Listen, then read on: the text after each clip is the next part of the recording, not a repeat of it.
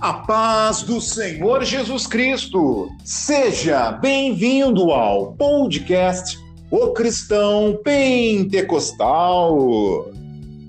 Meu nome é Peter e comigo estão Samuel Victor e o nosso professor consultor no blog Edilson Fontes. A paz do Senhor, Peter. Amém. A paz do Senhor. Amém. Pai do Senhor, nossos ouvintes, para mais um podcast. Meu nome é Samuel Victor, eu sou pentecostal e em mais um podcast para tratarmos dos assuntos relacionados a este movimento. A paz do Senhor, pastor Edildson. Opa, Samuel Vitor, paz do Senhor, Peter, paz do Senhor Jesus Cristo, amados ouvintes, Estamos aqui, mais um bate-papo, mais um podcast do Cristão Pentecostal, de um assunto de suma importância para a teologia pentecostal. E como nós gostamos, então convidamos você. Você gosta de tratar de teologia pentecostal? Então vamos é, participar desse nosso diálogo. Muito bem, muito bem. E neste grande diálogo aí, nessa maravilhosa aula que teremos de nosso estimado professor Edilson Fontes, nós iremos tratar de um grande avivalista que é muito respeitado por muitos e nem tanto por outros. Neste episódio, vamos falar sobre Charles Finney. Charles Finney. E depois do break, o nosso amado pastor vai falar para nós quem foi este grande avivalista.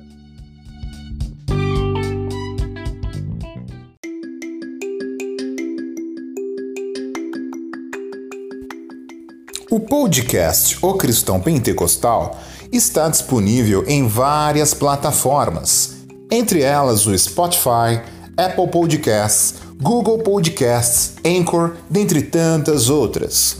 Você pode nos ouvir no aplicativo, no seu aplicativo de podcasts. Ah, Peter, mas eu não tenho aplicativo. Não tem problema. Caso você não queira, não precisa baixar. Basta entrar nos sites agregadores de podcasts. Tá na dúvida de qual site acessar? Não tem problema. Basta você ir em seu site de buscas, como o Google, e colocar o Cristão Pentecostal Podcasts. E as alternativas serão várias. Os nossos episódios estão disponíveis. Pastor Edildson, deixe-me fazer uma pergunta. Quais são as contribuições dele ao evangelicalismo? Poderia nos dizer?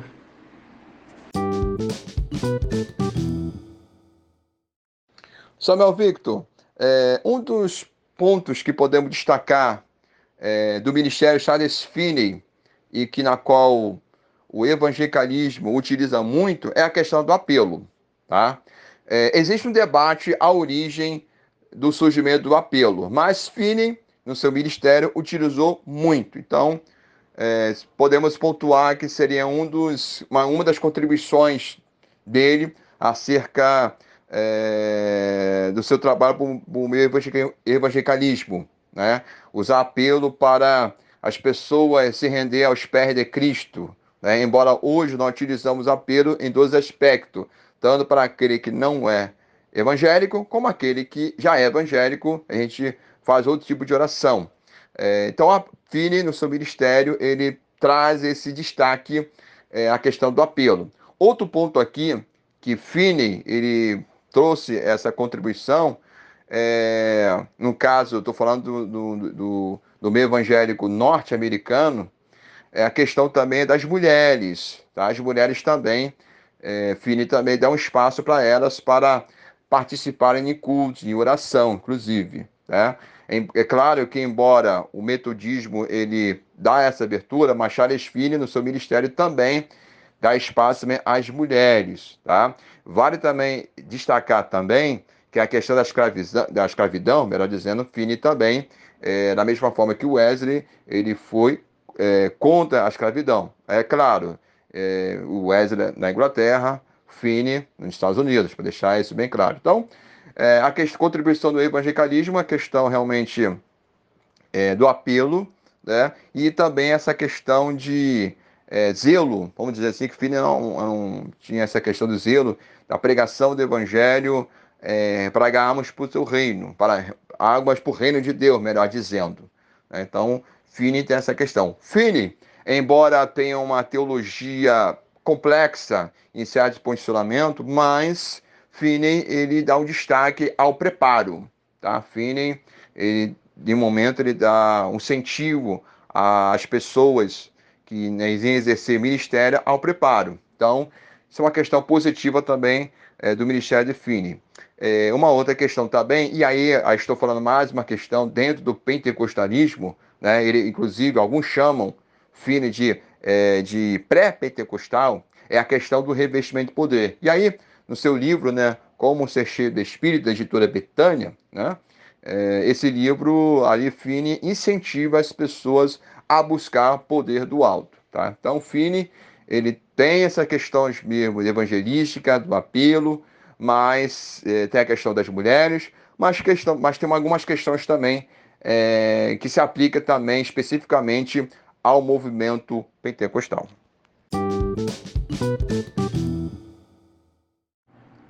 Finney, apesar dos debates envolvendo sua origem, é conhecido pelo apelo. O pastor Edilson, por que o apelo é tão questionado por alguns teólogos? Qual é o problema do apelo, se é que tem algum problema?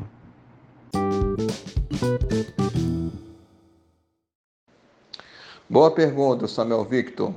É, em primeiro lugar, alguns teólogos questionam essa questão do apelo porque acham que é um método simplesmente humano, antropológico e que impede a ação sobrenatural do Espírito Santo. É, geralmente são calvinistas que não aceitam, e quando eu falo de calvinistas, não estou falando de todos os calvinistas, tá? Eu estou falando de alguns grupos né, de calvinistas que acham que é, apelo é uma questão humana, né? Apelo não tem nada de, de um método de ação da graça de Deus.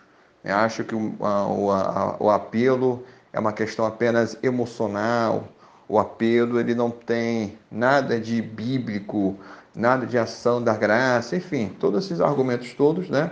Porque os calvinistas, né? Esse, esse grupo, especificamente falando, só para é, deixar bem claro, não é todos os calvinistas, tá?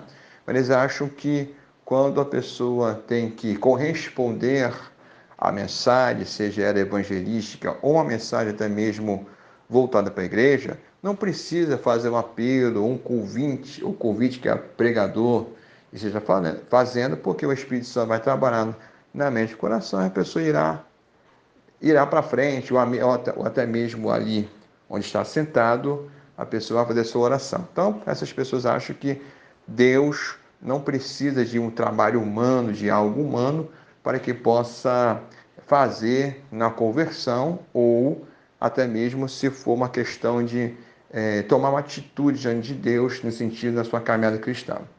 Então, por essa razão, eles têm uma dificuldade, acham que o apelo é uma questão meramente humana, não tem nada de operação da graça de Deus e outras coisas mais. Né? São pensamentos de um certos calvinistas.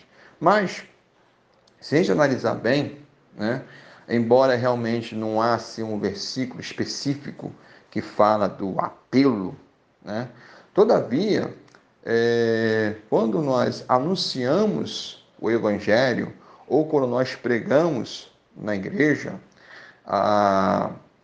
nós temos que o, o pregador ele tem a sua função em trazer a sua mensagem, né, seja evangelística ou da igreja, mas a, a, a mensagem tem que trazer, trazer um resultado. Né? E é claro que quem vai trabalhar e operar é o Espírito Santo. Disso aí a gente sabe muito bem disso. É o Espírito Santo que convenceu o homem do pecado do juízo. Nós estamos cientes disso. Agora, quando a gente faz o apelo, na verdade nós estamos faz... o... oferecendo aquele momento de a pessoa ali ouviu a mensagem, né? E o Espírito Santo trabalhando na sua mente, seu coração, para que a pessoa possa o ser corresponder, para que a pessoa possa o quê? refletir, para que a pessoa é, possa ali, de uma maneira pública, se for o caso uma mensagem evangelística, de professar sua fé em Cristo. Até porque a Bíblia fala que confessando a Cristo, né, de uma forma pública, né, que a nossa fé é pública. Né? Então, confessando ali diante da igreja, se caso for uma pregação na igreja, ou se for um, evangelismo né, fora da igreja, ali a pessoa professar a Cristo. Como é que é professar? Falar, publicar ali que está recebendo Cristo. Então, o apelo não, ele não tira é, nenhum momento a questão da operação da graça de Deus, nada disso. Aliás, se a gente começar a analisar essa questão, tem muitas coisas humanas que nós utilizamos que não tira a glória de Deus. Um exemplo disso são instrumentos. É, nenhum, não existe um instrumento que nós utilizamos nas nossas igrejas que tiram a glória de Deus. Se a gente pega o instrumento e toca para louvar o Senhor, nós estaremos recebendo. Não é que senão só, só utilizaremos apenas só os instrumentos que o salmista relata. Né? E tem muitos instrumentos que nós hoje utilizamos que não tem nada a ver no contexto bíblico hebraico. Né? Então, não, não, tem nada de problemático de fazer um apelo, seja evangelístico ou apelo dentro da igreja, que é uma forma das pessoas ali é, expressar a sua necessidade de receber a oração e ali a pessoa orar para essas pessoas, seja na conversão, seja para a igreja. E que, que honra e que honra está é, tá tirando de Deus nesse sentido, né? É, eu acho que é pelo contrário. Se a Bíblia fala que nós devemos orar um pelos outros, como é que você vai saber da necessidade do outro se a pessoa tem que pedir e confessar? Né? Como é que você vai orar para alguém se a pessoa recebeu a Cristo, né? se a pessoa ali não chegou e publicou a sua fé é, ali publicamente diante do pregador? Então, não tem nada demais, é um radicalismo que existe. O apelo pode ser feito sim, é claro, não de uma maneira é, um exagero emocional, como existe sim, existe muitas vezes uma apelação, não é isso. É fazer um convite para aquela pessoa professar sua fé em Cristo ou a pessoa é, ali na frente, na igreja, seja um precrente, fazer as renovações diante do Senhor e ali receber oração no sentido de pedir um apoio, uma ajuda espiritual para que a pessoa possa prosseguir na sua caminhada cristã. Pastor, não é só por causa do apelo que Finney é criticado, né? como o senhor mesmo já disse aqui. Aliás, dá a impressão que para muitos Finney é um grande problema ao evangelicalismo. Quais são os outros motivos pelos quais Finney é tanto criticado?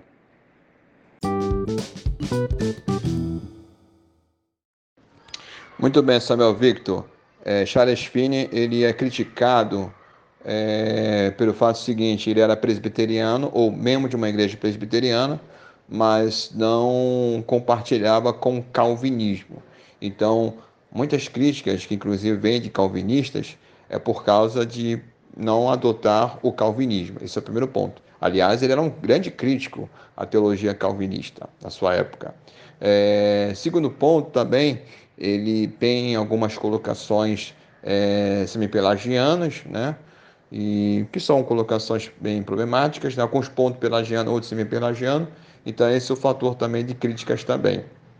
Mas outro fator também da crítica que o Fini recebe é que o Fini deu espaço às mulheres é, para o seu ministério.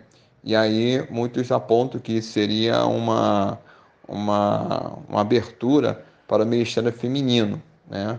Que é uma, uma colocação bem equivocada, né? essa questão de é, que foi Fini. Né? E, na verdade, bem antes de Fini, já tinha outros movimentos dentro do próprio protestante que dava espaço para as mulheres né, na participação na liturgia de culto. Então, é uma acusação que falam que algumas, alguns fazem, né, dizendo que o ministério feminino veio de Fini. E, na verdade, isso não, isso não é uma verdade. Tá? Antes de Fini já existiam outros grupos, movimentos, vamos dizer assim, que já dava espaço para a mulher. Então, na verdade, Fini é mais um. Né? Então, é uma outra tipo de acusação, como a questão do apelo, que eu já, já abordei. Então, É, e a questão também que falam que o Fini, é, nos seus apelos, tinha uma questão emocional, né? E alguns até fazem, falam que isso seria, ele foi o primeiro a fazer apelos emocionais, né? É uma coisa que a gente vê muito nas igrejas de hoje. Mas aí eu acho até um, um pouco complexo em fazer tipo dessa acusação, porque o século que Fini está é totalmente diferente do século que nós vivemos hoje, né? Se a gente quer, quiser também é, voltar no século passado, né? É, que foi uma era de grandes evangelistas, como Billy Graham e outros. Então, assim, são coisas assim que não tem muito cabimento, né? E se for uma questão falar de uma questão emocional, é, então a gente teria, deveria também criticar o Spurgeon, porque o Spurgeon, um grande avivalista, os seus sermões envolviam uma questão um pouco emocional. Aliás, até alguns falam que Spurgeon ele inaugura essa pregação que envolve uma questão mais emocional, porque antes, antes dele os sermões eram mais formal, vamos dizer assim, muito preso à questão dos bolsos, enquanto o Spurgeon tinha uma mensagem, né, não que não tinha um conteúdo dos seus sermões, para deixar bem claro aqui, é, a minha colocação, mas envolvia uma questão um pouco mais emocional que nós pentecostais é, somos conhecidos dessa forma. Então, se for uma, essa crítica do emocional, da questão do apelo, alguns até falam que o apelo que o Fini fazia era uma, uma, uma apelação, mas não há uma resistência sobre essa questão toda, né? Existem muitas especulações, mas fatos ainda não existem, é um concreto, é mais a acusação da verdade. Então, se for uma questão de uma questão lado é, emocional, então tem que se criticar o Spurgeon também, porque os seus sermões envolviam essa questão toda. Então, na verdade, eu vejo uma questão meio uma implicância ou por alguns fatores, então fazer uma crítica pesada ao Charles Finney. E vale lembrar que o Finney ele é conhecido como pré-pentecostal. Né? Ele acreditava na questão do revestimento de poder, a questão que o batismo Espírito Santo, né? É como revestimento de poder. Então, Finney é uma, uma, uma, um personagem muito importante da história do cristianismo. Né? É claro que não podemos, não concordamos em alguns pontos que na qual ele defende, é, em algumas questões do semipelagianismo, mas negar sua contribuição é, dentro do cristianismo, dentro da evangelização e do avivamento, eu acho também uma colocação muito infeliz. E se a gente começar a olhar para esse lado, teremos que fazer vários personagens importantes da história do cristianismo, seja ele teólogo, pregador, avivalista, e aí quando a gente vai ver, não vai ficar ninguém, porque perfeito foi só Jesus. Então, é, são colocações muito infelizes, né, que às vezes é, são colocados em fine, chamam até ele de pai de neopentecostais, na verdade não tem sentido uh, essa questão toda. O movimento neopentecostal ele tem uma outra pegada e tem uma outra colocação que com certeza se a gente olhar pelo sermão de Fini, o que o Fini pensava, não se encaixa, então estão muito distantes. Né? Então, são, eu vejo como acusações é, equivocadas e até mesmo irresponsáveis. Né? Mas, infelizmente, essa era da internet né, tem esse lado negativo das pessoas falarem, expressarem e até mesmo é, fazer uma calúnia ou até colocações infelizes acerca de alguém que nem, nem está mais vivo e que possa estar aí defendendo o seu posicionamento.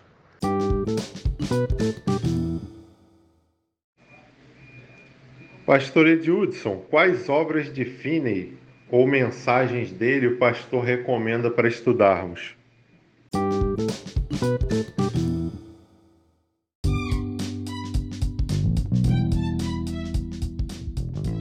Muito bem.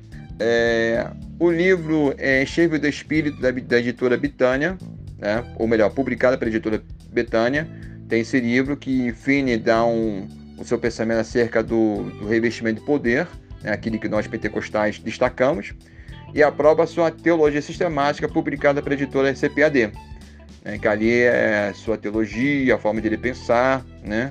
aí que vamos compreender melhor acerca do Finney em algumas questões. E é, a grande maioria do livro História da Igreja, ou a história dos avivamentos principalmente, é, sempre Finney ele é mencionado, né? ou pelo menos da grande maioria dos autores que trabalham acerca do avivamento, Finney é mencionado porque ele tem um trabalho muito importante, né? é, especificamente nos Estados Unidos, na era do avivamento.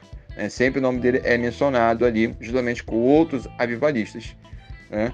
Então, talvez essa obra específica né, sobre avivamento, a sua sistemática, né? E essa obra da, da editora Betânia. É um livro pequeno, mas de suma importância, que mostra ali o pensamento de Fine acerca do revestimento de poder.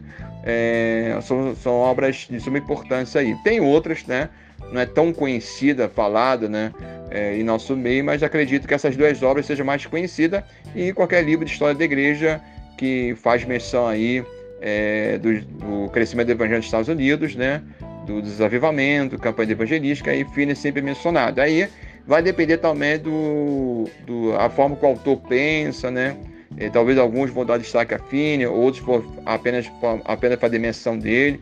A história dos avivamentos, né? É, a grande maioria dos autores sempre faz menção do Fine, né? Mas pode encontrar um autor ou outro que não gosta do Fine, talvez fale pouco ou talvez ignore. Isso pode também acontecer. Não deveria, mas, mas pode acontecer. Mas, as duas obras específicas, a sistemática dele e, a, esse livro, Chico do Espírito, seriam as obras mais conhecidas que temos aqui no Brasil, que compreendemos melhor o seu pensamento. E alguma história da igreja, o avivamento, compreendemos melhor o seu trabalho, o seu ministério, né? É, como também podemos mencionar também Orlando Bauer, né? Que fala um pouco de Fini, né?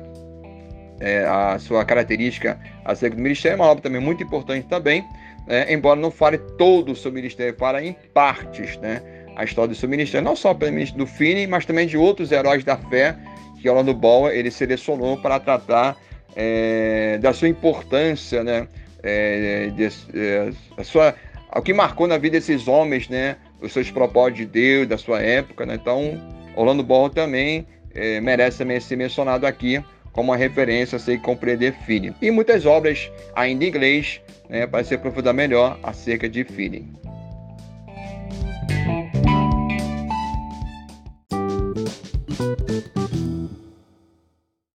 Muito bem. Obrigado, Samuel Victor. Obrigado, pastor Edjudson. E nós também agradecemos a você, caro ouvinte. Obrigado por ouvir este podcast. Que Deus te abençoe no nome santo do Senhor Jesus Cristo. E até a próxima!